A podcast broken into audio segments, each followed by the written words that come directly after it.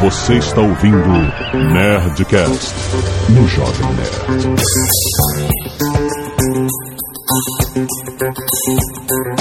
Fala, fala, nerds! Aqui é o Jantão do Jovem Nerd e eu sempre compro na alta. Boa noite, pessoas. Aqui é o Sr. K. Quem não gosta de dinheiro é porque nunca teve.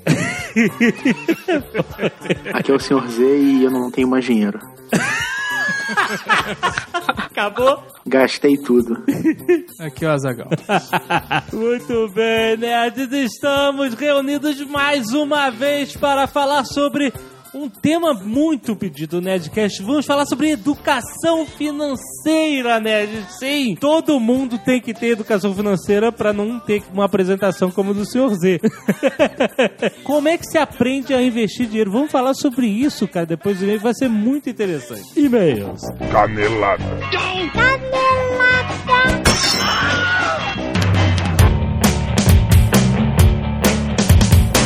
Muito bem, Zagal. Vamos para mais uma semana de e-mails e canela da Zona Nerdcast. Vamos. O livreiro Azagal. Sim. já é de casa.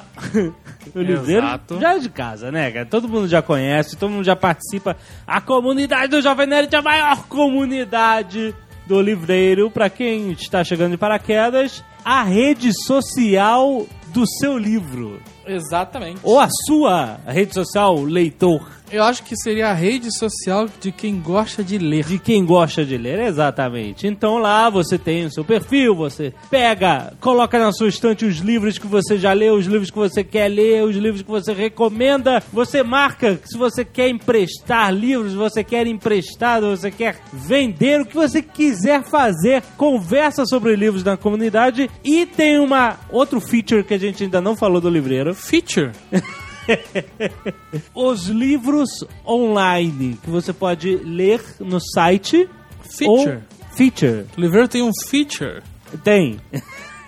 um que deles. é você poder ler várias obras de domínio público Exato. online. Ou baixar pro seu reader ou pro seu celular e ler. Reader. O Feature. que, que é? Você vai reclamar dos, dos Não. termos em inglês?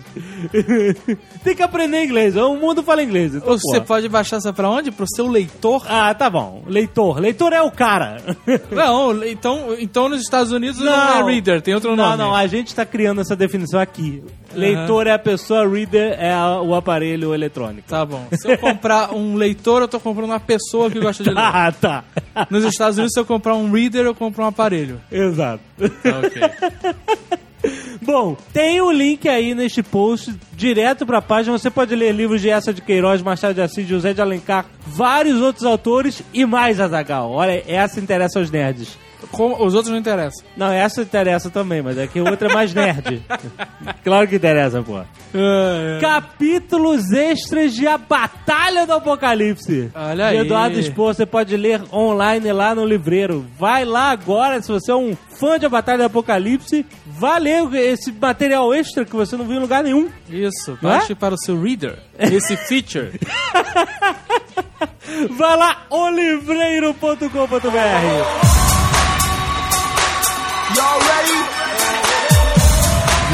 Outros recados Azagal, Double Damage, a camisa de todo RPGista de volta Net Store. De volta e escoando. Escoando, então garanta a sua camisa Acre 2.0 também, Nerd Power, você Vai malhado, né? vai malhado, exatamente. Camisa então, inspirada nos berros enlouquecidos do Sr. K. nerdstore.com.br, onde todos os nerds se vestem. Tem a sua camisa Nerdcast.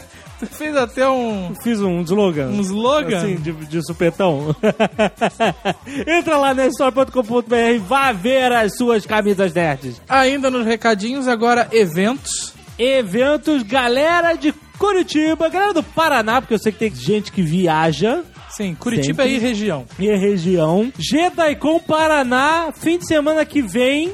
Sim, no dia 16 de outubro. Exatamente, um sábado. É um sábado? É um É sábado. um sábado, 16 de outubro. De 2010, De, de 2010, por favor. 2011 deve ser outro dia da semana. Estaremos na Gedaicon Paraná 2010, Azagal. Isso, não estaremos só lá, mas estaremos palestrando de sempre, né? Ah, vamos fazer aquele bate-papo com os nerds. bate-papo com a Eduardo Spor estará lá também pra conversar com a galera. Não sai mais de, de Curitiba. Exatamente, então, galera, ó, dia 16 do Colégio Marista Santa Maria, em Curitiba. Ah, o, adivinha onde fica esse colégio? o bairro, né? Bairro de São Lourenço. São Lourenço, putz, cara, o destino é uma coisa impressionante. Rua Professor Joaquim de Matos Barreto, número 98, em Curitiba, hein? Então vá lá, a entrada é franca. Se você quer saber o horário, entre no Jovem Nerd, lá tem um link pra JediCon. É de 10 às 19, a gente vai estar lá... não- Avisaremos é, assim que soubermos. É, exato. hora. Vai, vai ter post no site e no Nerdcast seguinte, que é na véspera. E no Vamos falar. Twitter. No Twitter também. Então, fique ligado. Bom, a gente vai estar lá de qualquer jeito. Sim. Certo? Sim. Não o dia inteiro, mas estaremos lá. Estaremos lá. E avisando também, já com uma certa antecedência, mas é um evento que exige, Aham. nós estaremos na Campus Party 2011. Ó, claro, já tem gente perguntando. Estaremos sim lá. E ano que vem com muitas surpresas. Muitas, muitas surpresas. Vai ser o 2011, cara. Vocês acham que 2010 foi foda? Espera 2011. cara. Porra. Vídeos do Nerd Tour voltaram. Está no ar essa semana o vídeo de Busch Gardens. Certo. Faltam quatro vídeos para o final. Quatro. E aí teremos o grande final. Exato. Um deles é o stand de tiro. Que Sim, um deles o ver. stand de Mas esse não vai ser o melhor. Não? O melhor será o do aniversário da portuguesa. Ah, é, esperem. Esse vai viralizar. vai ser um vídeo viral. Ai, ai. Não, não, não bota tanta expectativa assim. Vai, é vai, legal. vai, cara. Vai ser, vai ser um fenômeno. Se você não se interessa pelo feedback do programa anterior, o programa 229, sobre a- o livro 1984 de George Orwell, você pode simplesmente adiantar para o seguinte minuto. 18 minutos e 49 segundos. Relatório de e-mails do Slave Roboto. Muitos e-mails, muitos e-mails sobre o último Nerdcast. Teve muita repercussão. A galera gostou muito. Eu, incluso, adorei, adorei editando esse Nerdcast com um chicote nas costas. Foi, foi realmente muito trabalhoso, mas o resultado final ficou espetacular. Adorei, um dos meus preferidos. E o Paulo Henrique Andrade enviou a paródia dos Simpsons do comercial da Apple de 1984. Um comercial tão famoso. Óbvio que os Simpsons sacanearam A Capiva, ou o Capiva, envia uma paródia da Valve também sobre o Outro comercial do Half-Life quando ele foi cross, virou cross-platform. Mesma coisa. Gabriel Belon envia homenagem de Star Trek, a nova geração, para outra para a cena de tortura do O'Brien. Em vez de quatro dedos, o Picard tinha que dizer que eram quatro ou cinco luzes. Músicas referentes a 1984. Aham. A galera mandou, não vou ficar citando o nome de todo mundo, mas tem uma música 2 mais 2 igual a 5 do Radio Red. Aham. Tem a música United States of Eurasia, do Muse. News. E Testity, ou Testify escrito errado, do Rage Against the Machine. Isso. 2112 do Rush. Além disso. Todo mundo influenciado, mega influenciado. Fora isso, muitos ouvintes enviaram uma tirinha que compara 1984 a Admirável Mundo Novo. Uma das comparações mais impressionantes que eu vi é que, por exemplo, no 1984, a, ele fala que a informação, a verdade era né, destruída, né, escondida. E no Admirável Mundo Novo dizer que a verdade era afogada em um mar de irrelevância. Olha aí. Que é muito parecido mesmo com o que está acontecendo hoje em dia, né, cara? Verdade. É, William Silva enviou uma tirinha própria sobre 1984. Alexander Santos também enviou outra tirinha. Com canelada vai ser apedrejado? Canelada? Tem uma canelada. Eu não percebi. Eu percebi. Luiz Carneiro envia uma foto tirada em Barcelona da Praça George Orwell. Olha só que legal. Tem um, diz assim, a praça tem uma vigilância de câmeras de 500 metros de, de raio e do lado Praça George Orwell, né? Isso. Ótimo. Fora isso, aquele ladainha de sempre, muitos pedidos para um audiobook do Briggs, Yeah. produzido pelo Jovem Nerd, que vocês querem no audiobook, mas um audiodrama. É, exato, é diferente. O audiobook o cara lê sem Então, nada. eu- né? tu quem pede nunca ou- ouviu um audiobook pra valer, né? Não. Porque não, audiobook não tem essas paradas, não, cara. o cara lê o livro. Lê o livro, até ele até dar uma entonação e tal. O que a gente fez com o Briggs é um audiodrama. É Sim. bem mais complexo do que um audiobook. Mas, obrigado pelo isso. É elogio, Azaghal. Eles querem ouvir mais. Sim, sim. Ah, e outra- aí a galera manda uma porrada de obras que fazem homenagem a 1984 e É. Admirável Mundo Novo, como Equilibrium. Várias pessoas falaram desse Equilibrium. Eu não, não vocês não têm coragem de falar desse Equilibrium. Pelo amor de Deus. Você, você já, você sabe o que é esse Equilibrium? É o filme mais merda de todos os Porra, cara, é um filme que na capa tá escrito Esqueça Matrix. Não, tem que pariu, Puta cara. merda, É cara. com Christian Bale e o Boromir. Exatamente, cara. É uma merda. Demolidor do Stallone, ok. Já galhofa, né? Uma galhofado. B-Movie, assim, é, todos os filmes que falam de sociedade de controle podem ser Sim, linkados a sim, esses, né? claro. Então qualquer merda que vocês resolverem pode ser. Exato. Fora isso, Ryan ou Rian Mont, Ryan Rian Mont, Serra. Serra, olha aí. Ryan Rian Mont Serra ou Ryan Rian Mont Serra. Envie imagens do seu trabalho escolar do ensino médio, convidando as pessoas para votar. Isso, ele fez uma cartolina gigante do Nerdinho, mascote do Jovem Nerd, e convocou a galera pra votar. Ele tá pisando em cima de uma urna eletrônica. É, foi muito legal. Ryan Montserrat, você só vai ser processado por uso indevido de imagem. Coitado. Coitado. Não, ficou maneiro, ficou, Parabéns, ficou bem cara. legal, Ficou valeu. muito maneiro. E o Matheus Pacheco envia uma matéria sobre o sucesso do Jovem Nerd no Web Insider. Olha só, Ficou irada a reportagem. Ficou feita irada, pelo. Matheus Pacheco. Eu não sei se foi feita por ele, eu sei que é Não, foda. tá né? escrito por Matheus Pacheco aqui, eu tô vendo no link. Ah, é muito boa. Eu li, eu achei Matheus. a melhor reportagem sobre o Jovem Nerd já feita. Muito obrigado, cara. Muito bom. Tem o link aí, clica aí pra você ler a reportagem dele, cara. Excelente. E os nerds querem ouvir, Jovem Nerd, Ah, a opinião do JP sobre a eleição do Bebeto como deputado estadual. ai, e a Deus. gente vai tocar aqui, porque a gente tem opinião. Claro que a gente vai atrás da opinião do JP sobre esse fato, né, cara? Aham. E o Bebeto, hein, cara? Cara, eu, eu ainda não consegui me recuperar, cara. Eu, eu tive que eu achei que ele não ia ser eleito, cara. Porque quem é que simpatiza o suficiente com ele pra votar? né? Eu não, não sei, que eu não consigo ver alguém simpatizar o suficiente com ele pra votar naquele indivíduo. Ah, cara, puta que pariu, cara. Inacreditável. Romário, o Romário foi eleito e tu viu a declaração dele, Vi, né? Não vou, vou tentar não me corromper, não, coisa assim. Não, não, essa, essa foi até boa. Ah, agora a outra, tô amarradão nessa parada de política, é foda, né? Mas amanhã, amanhã eu vou, hoje eu não consegui, amanhã eu vou fazer um comentário lá no Twitter sobre o Bebeto. Ah, o nego tá me mandando muita parada, então eu tenho que Bebeto falar. tá maluco, né, cara? É, tu é, é. o foco do Bebeto, tu é o catalisador dessa porra.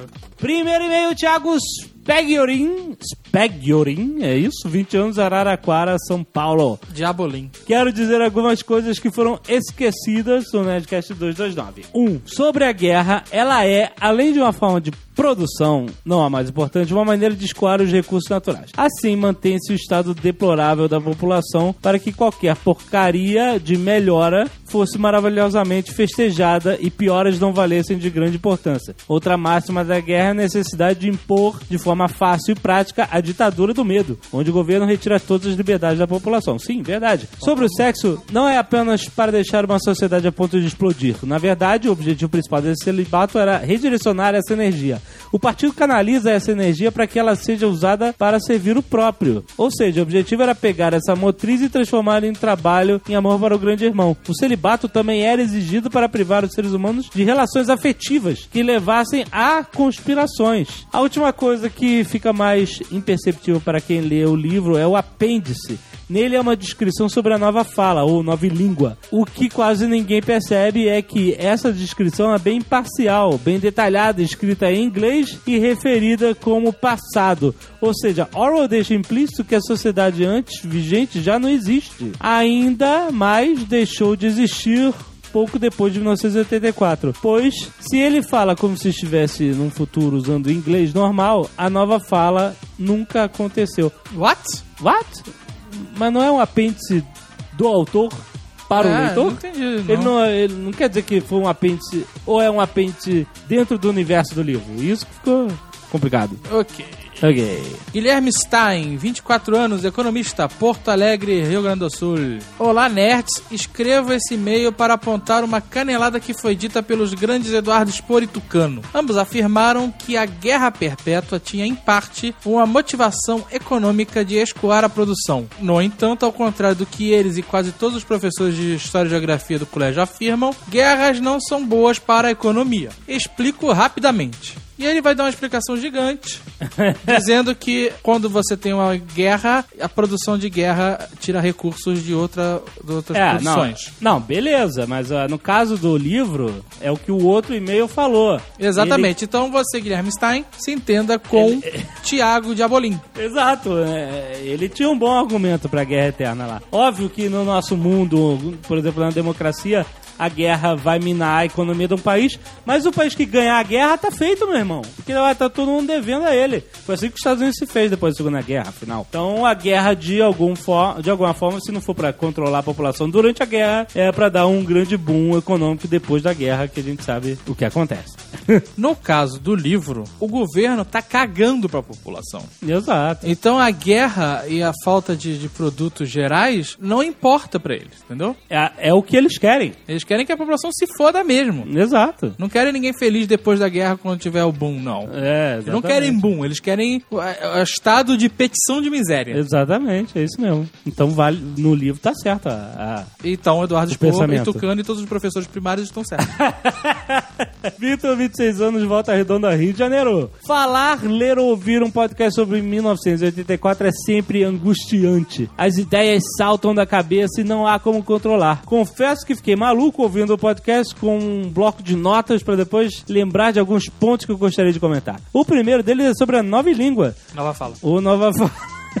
Dentro de uma vertente psicanalítica, entende-se o inconsciente como. Ah, esse também é um daqueles, Azagal. A galera, a galera Cabeçuda, né? entende-se o inconsciente como aquilo que, o gov- que governa o sujeito. Galera da privação de sexo foda. o que essencialmente orienta as suas ações. Ainda nessa vertente, o inconsciente se articula como linguagem. Por exemplo, eu lhes sugiro um significante, digamos, água. Um de vocês pode imediatamente ligar esse significante a oceano, enquanto o outro pode pensar num copo d'água. O inconsciente opera essa lógica particular a cada sujeito. A subjetividade daí é média, Ah, entendeu? Caraca, cara, deixa que eu leio. E aí, O sujeito, o resultado. não! O problema, não, olha só, o e-mail é legal. Não, é legal, olha. O sujeito é o resultado da constelação de significantes que se forma, que está no meio entre significantes, fazendo entre eles na nova língua objetiva diminuindo o número de significantes de forma que fica cada vez mais Tá bom, tá bom. Porra, cara. É Mas muito é data venha. Mas é isso, ele diz que a nova. É basicamente dizendo que a nova língua, a nova fala, iria transformar a- o pensamento e a linguagem em algo próximo ao binário, código binário das máquinas, né? É, Ah, entendi. consolida a revolução do partido fazendo o sujeito desaparecer. Você Ele não deixaria a pessoa interpretar Não mais. tem interpretação, exatamente. Ah, interessante. Não é? Num texto chato, existe uma mensagem legal. Exatamente. Ah, e aí ele fala outro ponto, porque o Winston é solto depois de trair a Júlia, ah, entre aspas, seria justamente porque o partido não se importa com a pessoa, o Winston, o seu corpo. Ele se preocupa com o sujeito rebelde e aquilo que o definia como rebelde. Era o seu amor por Júlia. É a crime ideia que a gente falou, né? Ao fazê-lo denunciá-la, ou seja, matar esse amor, eles alcançaram seu objetivo, que é matar o Winston rebelde, o sujeito rebelde. Ele está vivo ou morto é indiferente. Então, bem legal. Bem legal. Certo? Bacana. Bacana? Não, não pode dizer que vai reduzir a bacana, porra. Nerdcast foi do caralho, porra. Foi, foi, foi bacaninha.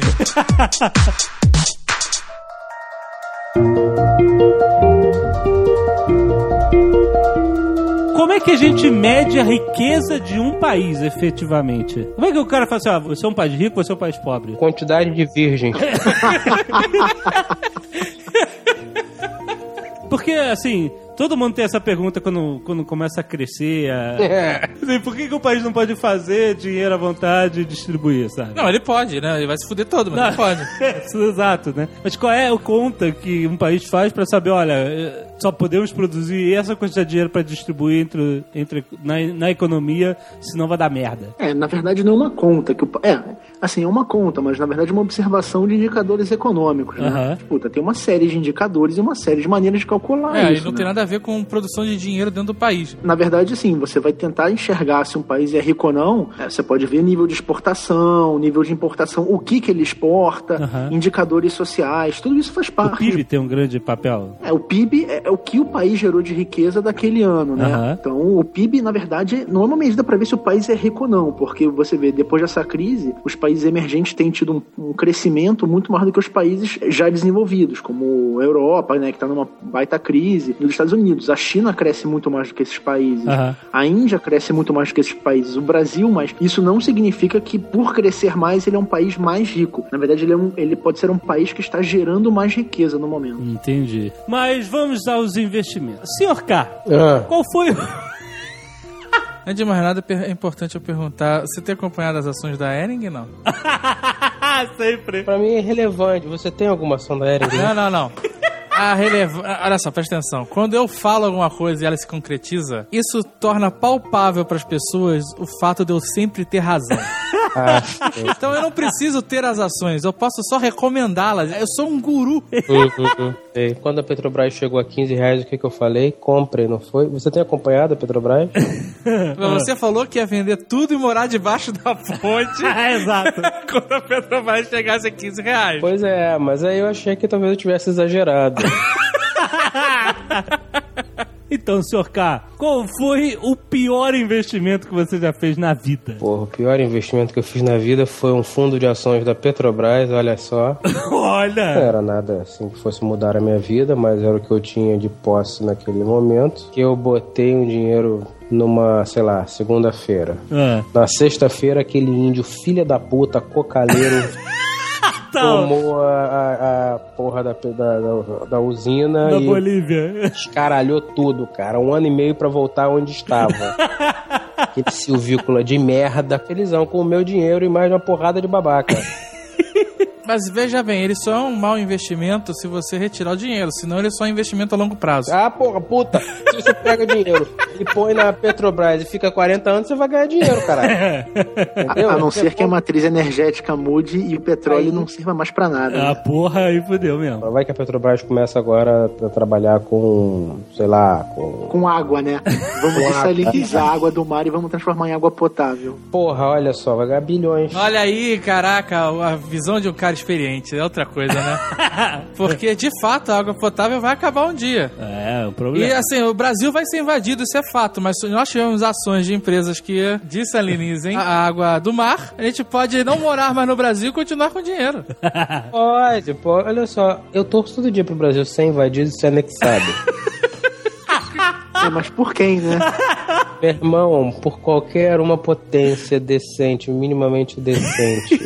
Quero que se foda, eu pago milhares de reais de IPVA e de seguro. A minha rua parece um terreno lunar, essa coladeira. tá? Eu outro dia fui pra faculdade de metrô, eu jurei a mim mesmo que eu nunca mais vou pra faculdade de metrô. Por que, cara? Eu não sou gado pra andar naquela merda. Mas, cara, pensa que o metrô de Tóquio também é apertado, porra. Baldes, o metrô de Tóquio é Tóquio. Comida japonesa é preço de, de merda. Preço de grama. Mas, cara, você sabe que no Japão sushi e sashimi é caro pra caralho, né? Que é uma ilhota, porra. Não tem litoral, cara. Não dá pra todo mundo pescar. Eles você cotovelando um do lado do outro. É porque a produção de, de, de- de pescados, ela não se dá mais em navios em alto mar, mas sim em pessoas sentadas em muretinhas com vara de pescar.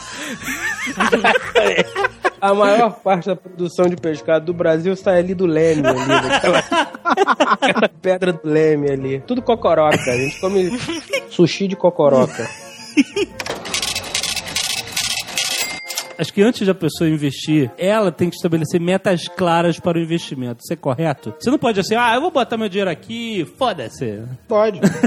pode. Não, poder pode, Poder né? você pode, né? Exatamente, pode. Mas é pode. aconselhável. Senhor K, poder você pode tudo, né? Exato. Você depois só tem que pagar o ônus. Se quiser sair correndo pelado pela rua, mijando pra cima, passando a mão na bunda do guarda, liberou. Tá Jovem ótimo. Nerd, você tem liberdade pra fazer o que você quiser. É claro. Qualquer coisa. Então, eu sei, mas aí a gente tem que evitar o coeficiente de vai dar merda. Não necessariamente, não necessariamente. Não? Às vezes a merda que vai dar vale a pena. Por exemplo, você investe num negócio a curto prazo, achando que você ia ter 300% de lucro, mas aí você errou e só teve 150. Deu merda, não deu? Não, você esperava não deu 300? merda. Mas não deu merda, porra. Depende, pode ter dado merda. Você podia, você pode, pegou dinheiro para pagar o negócio, aonde você só começaria a ter lucro depois de 110% de, de lucro mesmo, porque 110% anterior você tinha que devolver o dinheiro para pagar o empréstimo. Deu merda? Aham. De certa forma deu, você teve 40% de lucro. Não, e se você pegar, por exemplo, dinheiro emprestado com a máfia russa e prometer 300% de lucro? Porra. Aí a chance de dar merda também é grande e a merda que vai dar é maior. Sim, exatamente. É tudo uma Exato. questão de... de- Porque vai ser merda com sofrimento, né?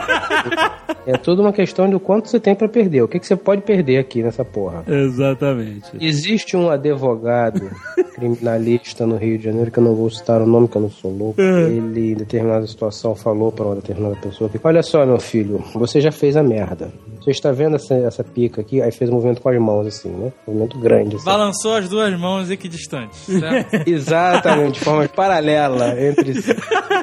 Movimento pra cima e pra baixo, das duas mãos paralelas, aproximadamente na largura dos ombros. Por aí. Tá vendo essa trozoba? Essa aqui você já ganhou, tá com o teu nome. O que a gente pode tentar fazer é pegar essa mega vara e dar uma diminuída. Mas prega no final desse processo você não vai mais ter. Aceite. Entendeu? Então é, é tudo uma questão de você ver o que, que você tem pra perder. Ah, eu vou pegar o dinheiro de todas as contas do meu ano e vou jogar nas patas do cavalo. Que é uma forma de investimento, de certa forma. Você pode ficar milionário. Sim. Não, mas olha só, isso é uma aposta, não é um investimento. Todo investimento é uma aposta. Isso, isso mesmo. Eu gosto disso, David. Eu gosto é, desse tipo de colocação, assim. Colocações é, firmes e decididas sem o menor embasamento. Não tem o menor embasamento científico. Ah, caralho, é isso aí. Calma, mas você pode ter o risco calculado e controlado, Mas né? é uma aposta. No cavalo também, também é um investimento controlado. É, é, você sabe exatamente, olha, eu tenho tantos por cento desse cavalo ganhar. É, é. Você aceita ou não? Porque você ó, pode botar numa Petrobras, que em teoria é um investimento garantido, Ah. e amanhã muda a matriz energética, como disse o senhor Z. E e, fudeu, aí o teu cavalo cagou no meio da corrida, cara. Porra, Parou pra cagar, e aí? Deus, Jovem Nerd, não existe isso, É, cara. tá certo.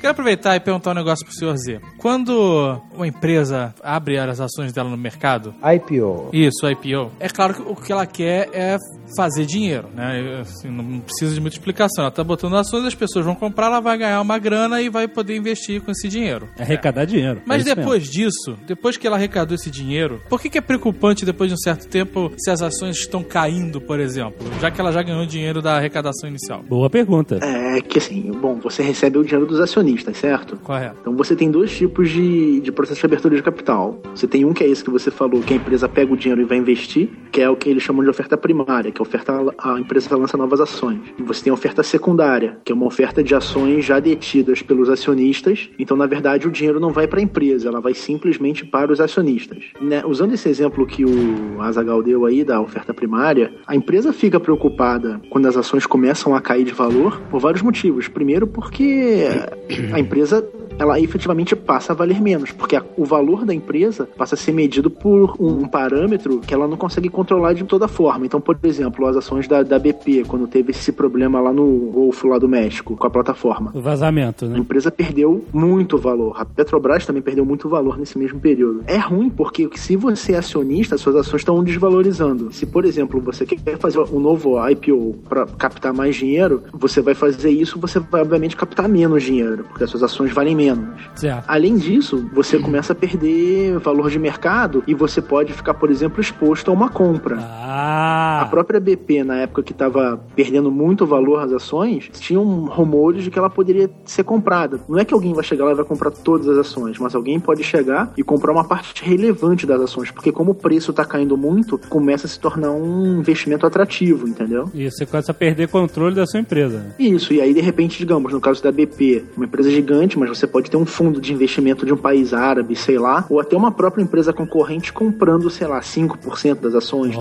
10%, que para uma empresa do tamanho da BP é um, é um percentual muito relevante. Aconteceu algo semelhante com a Petrobras, não, não teve nenhum vazamento, mas, por exemplo, a gente descobriu o pré-sal aí, ano- alguns anos atrás, certo? Caríssimo, dificílimo de se explorar, mas os caras falam que, ó, vamos ter que explorar. Teoricamente, as pessoas ficaram empolgadas. ah, O, o investidor, que não é um investidor profissional, né? Um investidor casual, como nós aqui, pode até achar, ih, que legal, Petrobras é sólido, pré-sal vem aí, vai todo mundo se dar bem, vou vender meu carro e comprar ações da Petrobras, né? Mas aí o que acontece? Os jornais estavam noticiando que as ações da Petrobras estavam se desvalorizando cada vez mais. Aí o cara fala assim, "Mas, porra, mas como assim tá desvalorizando? Com o preço tal e tal? Aí as pessoas têm que entender o que cada notícia significa pro mercado de ações. Por exemplo, lembra da disputa do Blu-ray do HD DVD? Que ninguém sabia o que, que ia ser o formato padrão no mercado? Eu sabia. Você sabia por quê? Sabia porque a Microsoft nunca foi capaz de implementar uma tecnologia hardware como base.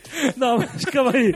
O HD DVD não era da Toshiba? Mas a Microsoft entrou. Entrou junto. Sim, e a Microsoft falou, não, O que beleza. aconteceu? A Toshiba ficou querendo forçar o HD DVD, e aí, por outro lado, o Blu-ray, tarará, e aí um dia a Toshiba desistiu oficialmente. Falou assim: ó, desiste, capitão. Adivinha o que aconteceu com as ações da Toshiba? Subiram. Você acredita nisso? As- As ações subiram. Por quê? Porque os acionistas entenderam que se a Toshiba saiu dessa corrida de querer implementar uma nova mídia padrão no mercado, ela ia ter menos gastos. Portanto, as ações estariam valendo mais. A empresa está gastando menos, está ganhando mais. As ações subiram quando ela desistiu da corrida. E isso aconteceu com a Petrobras. O contrário, né? A Petrobras está com prestes a explorar a maior jazida de petróleo já encontrada no Brasil e as ações estão caindo. Por quê? Porque as pessoas, os acionistas, sabem que a Petrobras vai ter que gastar muito, muito, vai ter que investir muito dinheiro para poder começar a ganhar esse dinheiro da- do, do pré-sal. Então, portanto, os acionistas veem que a curto prazo a Petrobras vai estar gastando mais do que ganhando e aí eles querem se livrar das ações e as ações caem, né? Então, aparentemente, é- é- as pessoas têm que entender que nem sempre o que parece ser bom pro mercado de ações é uma boa notícia, né? Tô certo não tô? Alô? Eu tô ouvindo. S- Senhor Z? Tô aqui. Não é isso mesmo que acontece? Tá todo mundo ouvindo, mas ninguém tá prestando atenção no que tá falando.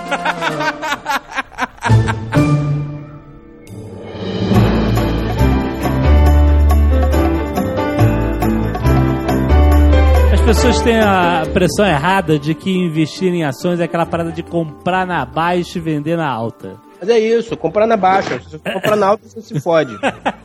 Não, porque teoricamente o objetivo de você ter a ação é você ter ou um ou controle da empresa, poder de decisão, né? ou você receber dividendos da empresa, certo? Ou debentures. Eu, eu discordo um pouco. Eu também. Na verdade, por exemplo, vamos lá. Tudo isso que você falou é verdade. Você pode querer ter poder de controle, o que é difícil para um investidor normal. Ah, sim, claro. Porra, só Michael Douglas, cara. Mas teoricamente a ideia é essa. Não é, não é. Eu, cara, nunca comprei uma ação imaginando que fosse mandar alguma Não. entrar numa loja da Ering. Bota duas camisas na sacola aí, eu tô, já tô com pressa, vambora. Eu tô falando dos fundamentos dos do mercado de ações, é isso. Mas a gente Não, mas tem que tratar bem, da realidade do mercado, não dos Olha fundamentos. só, jovem nerd, você tem que parar com essa porra dessa sua mania megalomaníaca do caralho. Você tem que botar os pés no chão. Ninguém que está ouvindo esta porra pensa em algum dia entrar no escritório do Ike Batista e falar: Levanta daí, seu puto, que agora sou eu que mando nessa merda. Ninguém, Mesmo. tá? Ninguém. Então. Então, se o cara compra alguma coisa do, do, do tio Wake lá, das empresas XXX dele, Aham. é porque o cara sabe que esse cara aqui, esse malandro, tem uma capacidade de gerar dinheiro que eu não tenho. Então, ele é trilhardário. Então eu vou tentar pegar aqui na onda dele. Vou botar o meu dinheirinho suado aqui pra ver se no final do ano eu compro uma televisão de LED de 56 polegadas. Ninguém aqui tá pensando em dominar a porra do mundo, meu irmão. Deixa o mundo lá. É porque todo, todo ano a empresa fecha lá o seu, seu balanço. Balancete. Balancete. E aí divide lucros entre os acionistas. Às vezes você possui 0,03% da. Isso é, cara, olha só, Não. isso é tudo merda. Você vai ganhar 3 reais. Sim. É. Mas É, vem quando- lá o papel, você ganhou 3 reais. Eu não sei onde tira esse dinheiro, nunca soube, já recebi essa merda, não sei o que acontece com esse dinheiro. Mas como são 3 reais, eu não me importo. Eu, eu deixo pra caixinha da empresa, cara. Não é, o fato é o seguinte: se você for um mega multimilhardário insano, você pode querer comprar ações suficientes de uma empresa para ter o controle ou uma influência. Como, di- como bem disse o senhor K, na realidade, no mundo onde nós vivemos, o cara que vai colocar dinheiro em ação, ele tem duas formas de ganhar dinheiro: ou via dividendos ou via ganho de capital. Aham. Dividendos são os, os proventos que aquela ação vai pagar ano a ano quando a empresa distribui o lucro. Não, você não ganha nada, você tá fudido, não vai ganhar 3 reais. 3 reais. Isso, e o ganho de capital é o que? É a diferença do preço que você comprou pro preço que você vai vender a ação. Por exemplo, a Microsoft é uma empresa que não distribui dividendo. ah, não distribui? Não, ela não distribui dividendo, ela é uma empresa que pega todo o lucro e reinveste. O hack põe o dinheiro na Microsoft, tá esperando ganhar no ganho de capital, entendeu? Então, Ah, A, a Petrobras tem dividendo. tem. Eu nunca pego, eu sempre. Eu, eu, eu, eu penso assim, ah, deixa pro cara lá da plataforma. Fa- Faz uma caixinha, contrata uma stripper pra galera. Não sei, cara. Você faz uma caixinha com dividendo da Petrobras? Pega os dividendos aí, compra tudo em garrafa de uísque Tiller. Teacher, Tiller é mais caro. Tiller vem na garrafa de plástico. um litro de uísque era 11 reais. Eu peguei a garrafa, fiz caclec, caclec, caralho, essa garrafa de plástico, mano. Eu tive o plástico é feito de petróleo. Esse cara Aí. tá Petrobras. Exatamente. Se você vê que uma ação tá muito desvalorizada, por exemplo, quando teve a crise, porra, de repente alguém olhou e falou: Cara, a ação da Petrobras a 15, não quero saber, eu acho que não vai cair mais, vou entrar tomando tudo agora e vou vender depois, quando ela tiver 30, eu tive 100% de retorno. Então, mas esse, isso é uma prática inventada depois pelo especulador, certo? Não, cara, não existe especulador. O cara que só trabalha assim, não é um especulador? Tem gente que, que acha que a ação vale 15. Ah. Tem gente que acha que 15 tá barato. Aham. E que pode vender mais caro depois, entendeu? Isso não é especular. Comprar e vender não é especulação, entendeu? Aham. Comprar uma coisa quando tá barata e vender quando tá mais cara é assim em todos os negócios. Você vai na padaria, o cara compra todas as matérias-primas mais baratas, coloca um lucro em cima e te vende, porra. Ele, ué, é o capitalismo. O nome disso é inteligência, porra. É a coisa mais simples do mundo.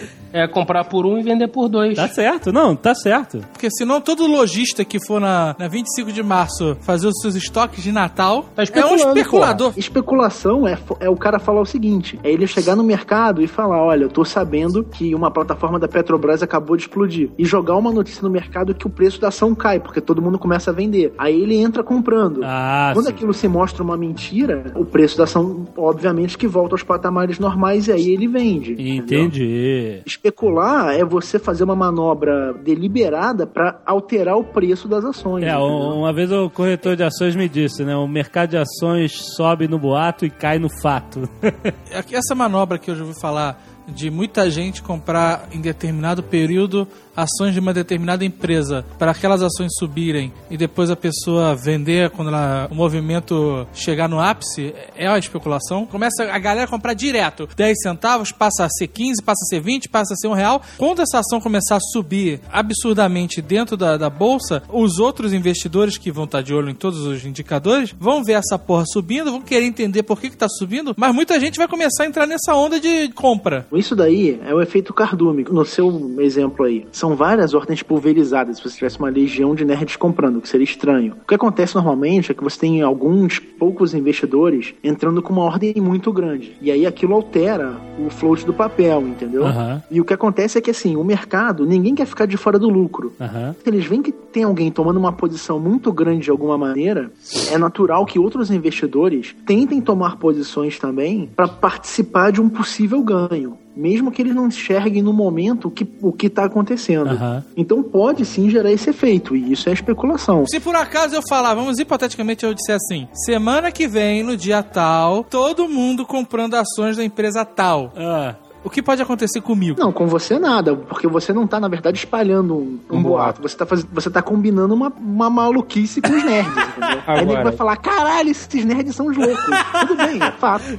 Diferente de você, um cara maroto, que tem 500 mil opções de compra da Maluquinhos e Tarados S.A. E essas opções de compra estão a 10 centavos. Aí você entra no, no Nerdcast e fala: Puta que pariu, gente, o Maluquinhos e Tarados S.A., a melhor empresa do mundo. Ela tá dando uma mariola pra cada um que comprar ações dela, por exemplo. Caralho, uma- uma mariola? Uma Os mariola. nerds todos vão comprar. Pois exatamente. Aí, cara, é uma enxurrada, meu Deus, a bolsa fecha, o pregão trava, o caralho. Se todo mundo tá comprando, essa porra deve valer alguma coisa, o valor de mercado sobe, as tuas opções de compra passam pra 5 reais. Aham. Aí você vai lá e, ah, boga, vende. Vai ter um tamanho, pô, 5 reais tá caro, você é um cara generoso, você vende essa merda por 4,50. aham, Se encher o rabo de dinheiro. aham. E aí no outro dia sai no jornal, no Globo. Algum filho da puta disse que maluquinhos e tarados S.A. daria muito lucro e milhões de idiotas estão na sede esperando suas mariolas. Mariolas, porra. E não tem mariola pra ninguém. Aí você vai preso. Vai preso. Você, de alguma forma, lesou uma porrada de gente e talvez até empresa. Você pode botar o nome dessa empresa na lama. Exatamente, é verdade. É, o Gordon Gekko no Wall Street trabalhava assim, ele tra- jogava sujo, né, cara? Ele mandava o outro invadir a empresa do cara, fotografar documento, jogava especulação no mercado, comprava e vendia, era assim, né? Vocês não lembram do Wall Street, cacete? Lembra? Um clássico. Tem até o 2 agora que eu quero ver, não Pois tem é. tempo ainda, eu vou ver. Fora as ações, existem outras formas de investir. Exato. Poupança, melhor investimento. Investimento sólido, Deposita- garoto. O divino só deposita na poupança. É, exato. Dependendo do momento, a poupança pode ser um bom investimento. Pode. Todos os outros, né? Exatamente. Teve uma- um período agora que tava todo mundo migrando pra poupança e até o governo falou: chega dessa putaria, É. vamos tributar a poupança também. Isso é o fim do mundo, cara. Quando eu ficar milionário, ganhar na cena, onde é que eu vou botar meu dinheiro? A vantagem da poupança é essa, porque se você ganhar na Mega Sena, você não precisa fazer o cálculo, que o Jornal Nacional já fez pra você. Já- O Jornal Nacional já fez o cálculo de quanto você vai ganhar por mês e quanto aquilo vale em escambo. Carros, balas, né? Quanto aquilo vale em gol mil, né? Você já tem todo um, um horizonte do, do valor real do seu dinheiro. Ganhei né, na cara? loteria, É. vou comprar 260 carros, gol mil. Tantas coberturas, um salário de não sei quem, você já sabe que você pode, né? Trabalhar o seu É, dinheiro. gol mil é é a unidade monetária do recém-milionário, né? Consigo comprar 240 gol mils agora. Eu não sou mais um fudido, agora eu sou um merda. Eu penso meu dinheiro em gol mils. Bala Juquinha. Bala Juquinha, eu posso comprar 78 toneladas de bala Juquinha. Sim, ai, mete a mão no bolso, tira uma quantidade exorbitante de bala Juquinha. Aqui, ó, tem bala Juquinha pra caralho agora. Eu tô um pouco me fudendo pra tudo. Joga, joga bala Juquinha no guarda. Toma, seu fudido. Toma, toma aqui, ó, mãozada de bala Juquinha. Seu guarda, eu tô errado. Quanto é que eu tenho que lhe pagar em bala Juquinha pra... Uma outra unidade de medida que seria interessante uh, o jornal passar a trabalhar seria o pacote de biscoito polvilho, né? Porque ele vale um pra um, né? Então, se o cara ganhar 70 milhões na Mega Sena, ele vai ganhar 70 milhões de pacotes de biscoitos de, de Tá polvilho, certo. né, O cara? que vai ser uma quantidade inacreditável de espaço necessário para armazenar. Que depois de três dias vai estar ruim pra caralho. Ele pode fazer um caos no trânsito inacreditável, vendendo 70 milhões de pacotes na- nos sinais. Ah, porra, Imagina o tamanho da, da saca que ele ia ter que carregar nas costas. Ia ser uma merda. Coitado, fudido pra arrastar aquela porra, mas. Tudo Ah, mas numa sexta-feira, véspera de feriadão chuvosa em São Paulo, ele escoa tudo. cara. Porra, indo pra Santos. Olha! Cara dobra o dinheiro dele, cara, em um segundo. dobra. Ele vai poder comprar pra lá de 500 gol mil branco. Exato. Branco, né? Pro branco, que é o mais barato. Tu acha que a Globo vai falar que é o gol mil azul perolizado com tudo dentro? Não, é o gol mil branco pé de boi. Tem porra nenhuma. Tem fudido. Não tem nem janela elétrica. Ah, é, na manivela, né, cara? E aí já emenda naquela reportagem de quantas calorias o dia a dia faz você gastar, né, cara?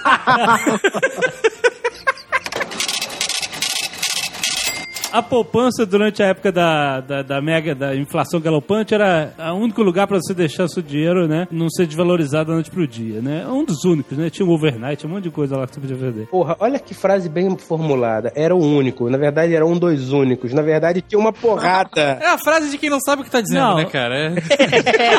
Porra! Mas era ou não era, porra, na poupança que de- deixava a grana pra não perder Cara, dinheiro? quando você não sabe o que você vai fazer da sua vida, a única coisa que você sabe é que existe a poupança. Exato, mas o que é a poupança e por que, que ela, tem, ela é tão segura e tem um rendimento tão baixo? Que o governo pega o seu dinheiro de posse do empréstimo compulsório que você nunca soube nem nunca vai saber que existe. O governo pega o seu dinheiro, aplica, rende, ganha dinheiro e quando você vai lá pedir, o governo fala: ah, que filha da puta, eu tava tão bem aqui com o dinheirinho dele, toma seu puto e devolve. Ah, devolve com uma, um rendimentozinho. Escroto. Ridículo. Escroto. Mas só se você não mexer na poupança. Se você bulinar. É porque a poupança é, ela, é o investimento é, que vem junto com, com a abstinência. Exatamente. Você tem que deixar o dinheiro lá e não pode bulinar a poupança por um mês. Imagina se todo mundo quisesse tirar o dinheiro do banco ao mesmo tempo. Não, ia quebrava o banco. Quebrava o Brasil. Não tem dinheiro. Não, é igual todos os moradores de Copacabana darem descarga ao mesmo tempo. Fudeu, mano.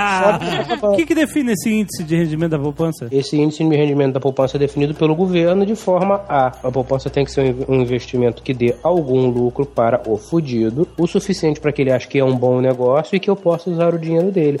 Mas não pode ser muito alto, senão eu não vou ter lucro. Sempre lembrando que o governo não está aí para ajudar ninguém. o governo está aí para te tributar. Falei alguma, alguma maluquice, senhor Zé? Cara, maluquice você fala sempre, né? Verdade, é o seguinte, o que, que acontece aqui? Esse dinheiro da poupança, ele tem uma destinação específica dentro do banco, né? O banco, ele tem que usar parte desse dinheiro, em- obrigatoriamente, ele não pode pegar e fazer mil investimentos, não pode sair emprestando que nem um maluco, ele tem que investir uma- um percentual alto disso para fomentar o mercado imobiliário, né? Financiamento imobiliário, esse tipo de coisa. Aham. É, hoje em dia, esse dinheiro é uma das principais fontes de, de financiamento desse bando de lançamento imobiliário que a gente vê por aí. E, na verdade, a poupança é remunerada por uma taxa de juros de que é a TR, né, mais 0,5 ao mês. TR é uma taxa de índice que é calculada e é divulgado mensalmente tudo mais. E o rendimento da poupança varia de acordo com a quantidade de dias, de dias úteis no mês. É basicamente um investimento super seguro, tem uma, um fundo garantidor do governo para valores pequenos. E o que o governo faz, acho que com, com relação ao compulsório, é que o compulsório ele é também é uma medida que o governo usa para enxugar liquidez no mercado. Né? Então, se por exemplo o, consumo está muito alto, o governo aumenta o compulsório. Isso quer dizer que as, que as instituições são obrigadas a deixar esse dinheiro custodiado com o governo por um tempo. Quer dizer que é um dinheiro que os bancos não podem emprestar. Que significa dizer que se o banco tem menos dinheiro para emprestar e você tem uma procura muito grande por empréstimos, a tendência é a taxa de juros subir. Como a taxa de juros sobe, o empréstimo fica mais caro e aí menos gente quer pegar dinheiro emprestado. E aí você consegue controlar o nível de aceleração e desacelerar a economia. E quando você enxuga liquidez, você consegue diminuir o ritmo da economia. Quando o governo começou a falar em taxar a poupança, o que estava acontecendo? Na verdade, os juros designados pelo Banco Central estavam caindo muito. Quando os juros começam a cair, algumas aplicações como fundos de renda fixa, eh, eles sempre foram vistos como investidor como uma opção melhor do que a poupança, porque dava um rendimento um pouquinho melhor, Uhum. apesar de ter imposto de renda e taxa de administração E a poupança não tem. que a poupança não tem, porque a poupança é isenta de, de imposto de renda e não tem taxa de administração. Então o investidor colocava o dinheiro nesses fundos. Mas como é, os juros foram caindo, o cara começou a falar: "Ah, eu tô ganhando menos nesses fundos. Então significa dizer que vai chegar um momento que não vale a pena, né? O meu rendimento aqui, por ter imposto de renda e por ter taxa de administração que eu pago pro banco, é melhor colocar numa poupança. Só que isso é muito ruim pro governo. Por quê? Esses fundos DI, o que, que tem na carteira desses fundos basicamente? São títulos do governo. Então toda vez que um fundo DI é montado, o que acontece é que é, basicamente os bancos estão tomando dinheiro do governo comprando esses títulos, né? E aí, quando você começa a ter um esvaziamento do fundo DI, quer dizer que tem menos interesse das instituições financeiras em adquirir esses títulos. Isso aí o governo fica. Ai, meu Deus. O que, que o governo fala então? Putz, se vai todo mundo pra poupança, hoje em dia não tem nada, mas houve uma proposta de que acima de 50 mil reais fosse taxada. Isso. É pra evitar que o grande investidor migre do fundo DI pra O poupança. governo- Não, mas ainda não aprovaram, não, né? Só estavam não, discutindo. não, não aprovaram e eu acho que nem vão aprovar. Porque. É uma especulação.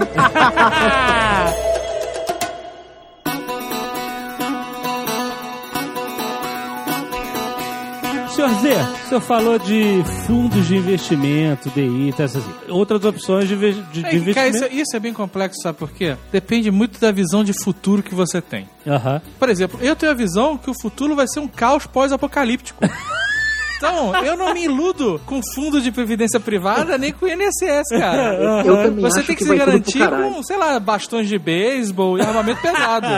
Reza, né? Você não se ilude e reza todo dia pra não ver essa porra morrer, morrer antes, né? Eu admito, eu mudei. A minha esposa me mudou, ela me tornou Olha um só. homem melhor. Agora você dá descarga, né? e abaixa o tampo, né?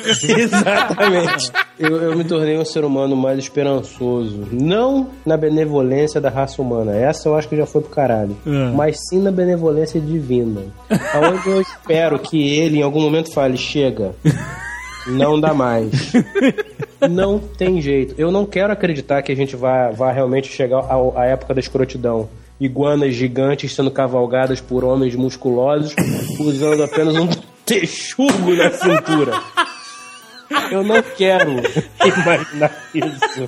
Tá? Eu não quero. Porque se eu realmente acreditasse que isso fosse acontecer, eu teria que comprar uma iguana agora e começar a dar balinho Césio 137 pra aquela merda daquele réptil. Ele ficar gigante, entendeu? Então, eu acredito que em algum momento vai vir o meteoro e vai acabar com essa porra E toda. aí não vai ter sofrimento, né? Senhor Zé, fundos de investimento tem milhares. Fundo de curto prazo, fundo referenciado, fundo de renda fixa, multimercado, dívida externa, cambial, tem uma porrada de fundo. O que, que é o fundo de investimento? É basicamente você pegar o seu dinheiro, dar pro banco e falar assim: olha, eu não sei o que fazer, faz alguma coisa aí por mim. É isso? Na verdade, o fundo de investimento, ele funciona meio que como um condomínio. Várias pessoas vão colocar o dinheiro juntas, mas elas vão investir basicamente na mesma coisa. Uma vaquinha da galera, é isso? Exatamente, porque, por exemplo, você está falando aí, tem mil tipos de fundos. Então, se você escolhe, por exemplo, um fundo cambial, você tem regras que determinam que um fundo cambial ele tem que aplicar X% da carteira dele em títulos cambiais. A carteira do fundo é a grana que está investida nele, é isso? Não, a carteira do fundo são os títulos que compõem aquele fundo. Ah, os títulos que compõem o fundo, tá. Se você acha que, por exemplo, o dólar vai subir, você vai escolher um fundo cambial, porque vai aumentar. Né? Se você acha que os juros vão subir, vale a pena colocar num fundo que seja indexado aos juros. Se você acha que a inflação vai subir, você coloca num fundo GPM, entendeu? Se você acha que o mercado de ações vai bombar, você coloca num fundo de renda variável. Então, não é que você chega no banco sem saber o que fazer. É importante lembrar aqui que esses fundos todos não são investimento a curto prazo. Você não vai botar o dinheiro e tirar em dois meses. Você vai acabar perdendo dinheiro. Quando você aplica num fundo, você tem que atentar para uma série de fatores. Dois dos fatores importantes são: é, o primeiro é a taxa de administração que o banco vai te cobrar, e o segundo fator é o imposto de renda que vai incidir sobre o rendimento que você vai ter. Certo. Então não adianta você colocar o dinheiro hoje, tirar amanhã, que você já pagou a taxa de administração e vai pagar o imposto de renda sobre o pouco ganho que você teve, provavelmente você vai ter um prejuízo. Com certeza. Tem muita gente que fala assim: ah, eu, eu tenho interesse em investir no mercado de ações porque eu acho que.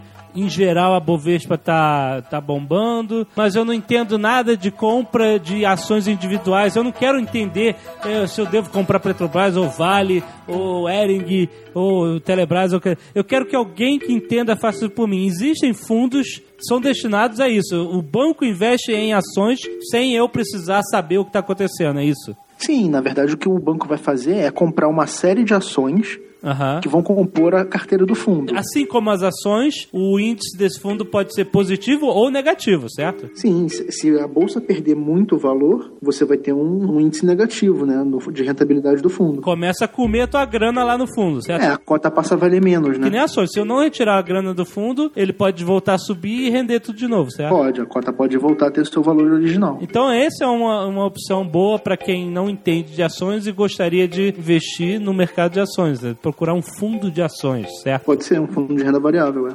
Fundo de renda variável. Quando minha avó, vovó Alice, faleceu, Vovó Alice. tinha-se a herança. Que não era grande coisa.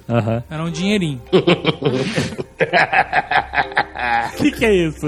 Não é nada, desculpa. Cara, olha só. Eu sou da seguinte política. Ah. Gaste tudo antes de morrer. Eu concordo. Senão Eu concordo. vão vai ficar pros outros, cara. Você não vai usufruir, você vai ficar naquela ganância de querer juntar o dinheiro pra alguma coisa. Meu irmão, quando você tiver com seus 70 anos, você não precisa Fudeu, juntar mais mano. nada, cara. Calcula que vai viver mais uns 10 anos e, e manda ver, cara. Torra tudo. Se for pra você morrer numa enfermaria economizando ou morrer numa enfermaria porque gastou tudo, qual é a melhor opção? Morrer você vai de qualquer forma, né? Então, pelo menos você se divertiu no processo, cara. Mas então, tinha lá o dinheiro. Minha mãe ficou com parte da grana e meu tio torrou o resto em uísque. É sempre um bom investimento. Isso, 18 anos é sempre um bom investimento. Aí eu falei, senhor Zé, o que que a minha mãe deve fazer com esta graninha? E aí ele me indicou um fundo de ações da Vale do Rio Doce. Ó, Se recorda disso? Lembro, claro. Mas isso é um conselho que é, é complicado. Todo investidor fala assim: olha, cuidado com, com seguir somente o conselho dos amigos, que tu nunca sabe, Ah, nem não. o cara nunca sabe. Mas se você tiver uns amigos de merda, você deve se fuder. Mas se seus amigos forem gabaritados como os meus, Não é um amigo qualquer, né? eu perguntei, o cara falou na lata. Faz Aham. isso. Eu, olha só, eu precisava que alguém me orientasse. Certo. Eu fui a pessoa que ia me orientar. O cara sabe meu perfil, comprar na alta, vender na baixa. então eu não quis arriscar. Ele falou, fundo da Vale, manda ver. Olha só. Eu falei, pode colocar tudo. Na verdade, eu fiquei feliz quando o Azagal aceitou esse meu conselho, porque normalmente ele, ele é sempre o contrário. Eu falava, cara, faz isso. Ele ia lá e fazia. E aí a gente botou a grana que, num período, sei lá, de poucos anos, pouquíssimos anos, se multiplicou cinco vezes. Puto investimento. O que acontece? Depois de um tempo eu tinha mais uma graninha que eu tinha juntado e eu queria entrar nesse fundo de ações da Vale. Só que ele não tinha mais vaga. Hum. Por que que isso acontece? Por que que os fundos são fechados e limitados e aí você tem que esperar alguém sair pra entrar? Não, é porque às vezes o- o- eles fecham o fundo, porque o fundo ele é feito para captar um montante X de dinheiro. E aí às vezes ele já atingiu aquele valor, entendeu? Hum, entendi. Então simplesmente eles não abrem, assim, o fundo fecha depois que, que ele faz a captação que ele queria. Acabou que eu peguei meu dinheiro e botei tudo na Eren. Então. O fundo caiu com a crise, né? o fundo ele variava conforme as ações da Vale mesmo, assim, né? Não tanto, não tinha tanta oscilação, mesmo porque a carteira não é totalmente composta de ações da Vale, né? Isso. Quando teve a crise, o fundo foi junto, mas aí quando as ações subiram, o fundo subiu de novo. Então, Isso. É, o fato é que uma verdade absoluta do mercado, de qualquer investimento aqui, quanto menor o risco, menor a rentabilidade. Isso é uma verdade total. Ah, O mercado de ações seria a classificação mais alta de risco que existe. Acho que puteiro com cocaína Porra, Um bingo. Um bingo. calma, calma. Vamos falar de atividades lícitas apenas. Calma só. Investimento.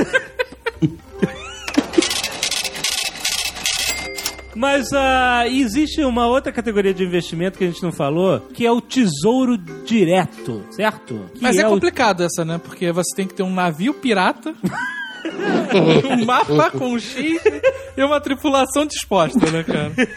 Essa modalidade é você investe em títulos do Tesouro Nacional, é isso? Isso. E aí existem modelos que são pré-fixados e pós-fixados, né? O que significa isso? O pré-fixado, você sabe o quanto você vai ganhar já. Então a grana vai render, sei lá, dependendo da época, 13% em um 10 meses, 11 meses, né? E aí tu não pode mexer nessa grana durante esse tempo. Normalmente o, título do tesouro tem vários prazos. Ele pode ser mais longo ou mais curto. Tem alguns títulos do tesouro que tem um prazo bem longo. Então o que você tem que pensar é: será que a taxa de juros eu acho que ela vai subir ou, vai descer? Porque se você acha que ela vai cair, vale a pena você comprar aquele título que você acha que hoje paga bem. Porque provavelmente amanhã, com a queda da taxa de juros, você não terá um novo título com uma remuneração tão boa, entendeu? Aham. Basicamente, você compra o título do Tesouro do Governo e daqui a alguns meses ele, ele te compra de volta. Isso, Como um exatamente. e rendimento. você pode comprar direto pela internet, né? Mas, aí tem que lembrar, é uma grana que tu não vai ver por X tempo, né? Qual é o risco? O risco é o Tesouro Nacional quebrar, né? E o país não te pagar. Basicamente seguro, né? Podemos definir. Depende do país, né? Não, mas aqui, porra. Ah, aqui sim, mas se você for comprar títulos do tesouro, sei lá, Da Bolívia.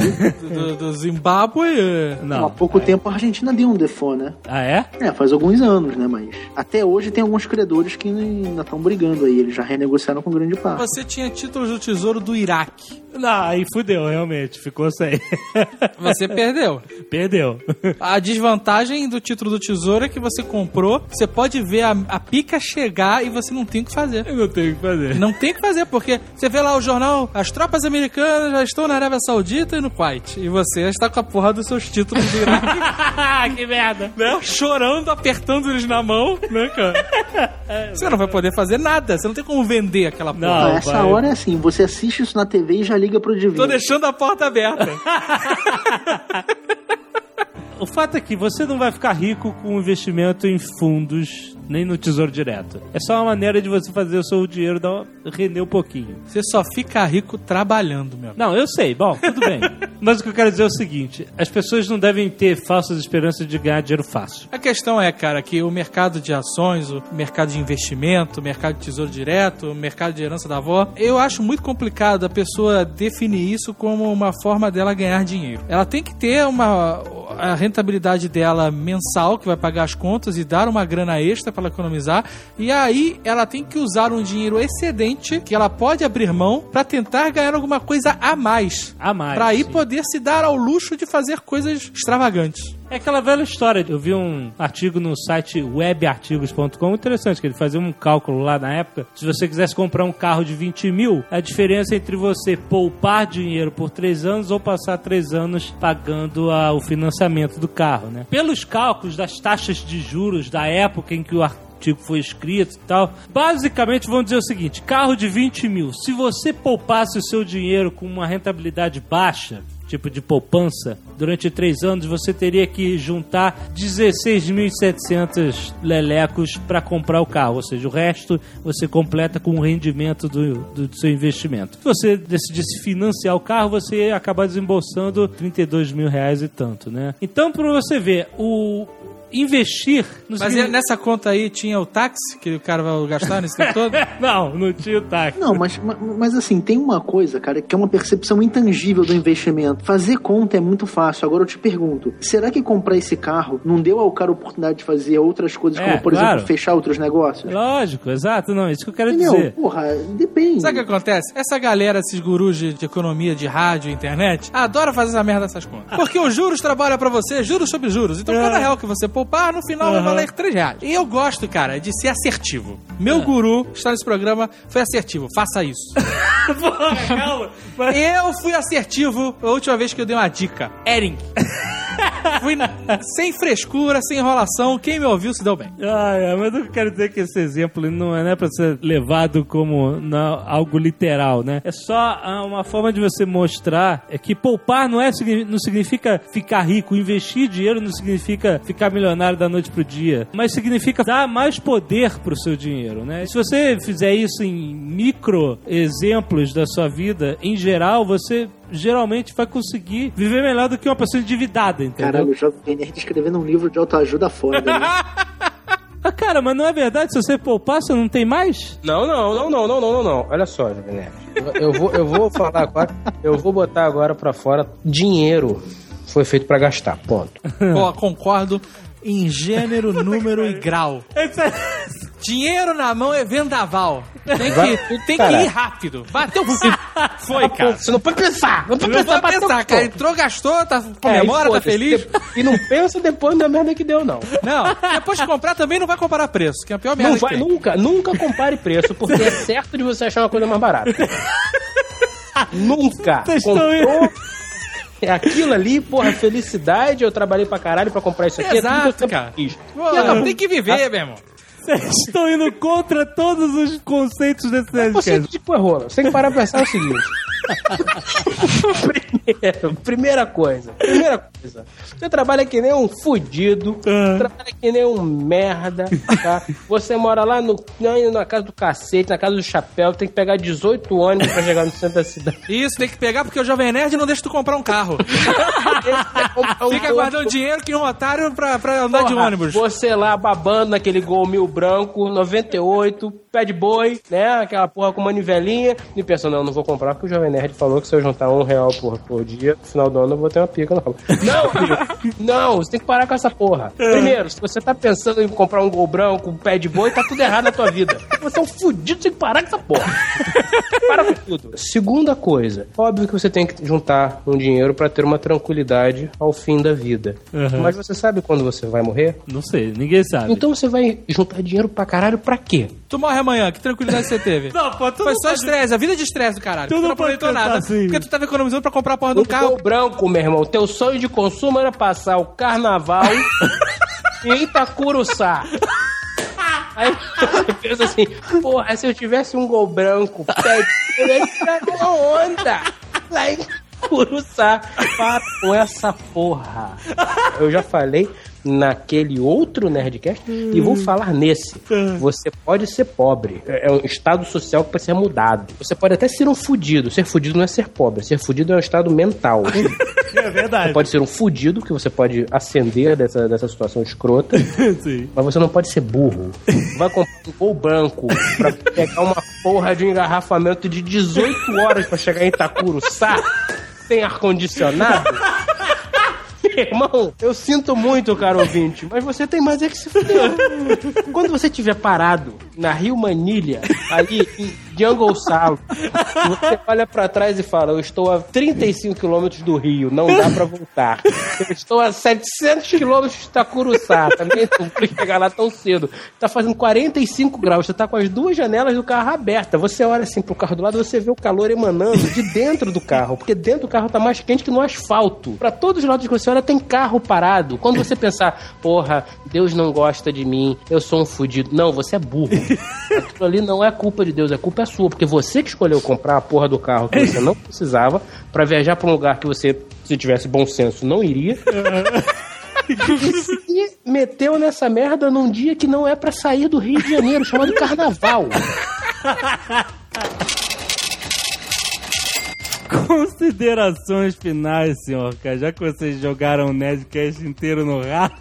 Junte dinheiro, guarde uma parte substancial, gaste outra parte, porque afinal de contas tem-se que se viver. Aham. E pronto, se morrer, morreu. A vida é boa, tudo é bonito. Esse é um programa de deseducação financeira, né? Jovem Nerd, você não pode dizer para as pessoas. Você é um formador de opinião, você é um doutrinador. Você não pode dizer para as pessoas que elas têm que guardar. Guardem, guardem, juntem, juntem. Não, você também não pode dizer, torra tudo. Oi, oi chefe, tudo bem? Eu queria fazer um acerto com o senhor. Eu queria receber o meu salário em uísque, voucher de puteiro e charuto. Não! Não, não é assim tão, tão dísparo.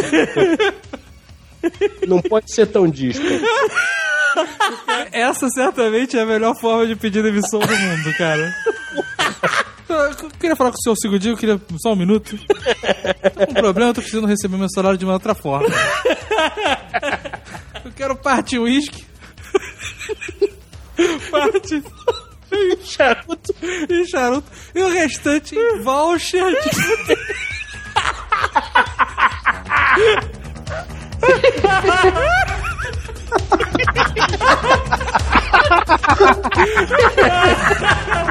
Ai, cara.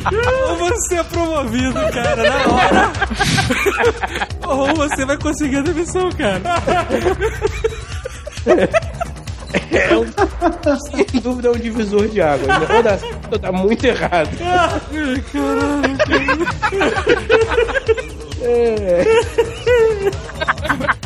Pela primeira vez na minha vida, eu lamento não ter um patrão, cara, pra poder mandar essa. Ai, caralho, cara.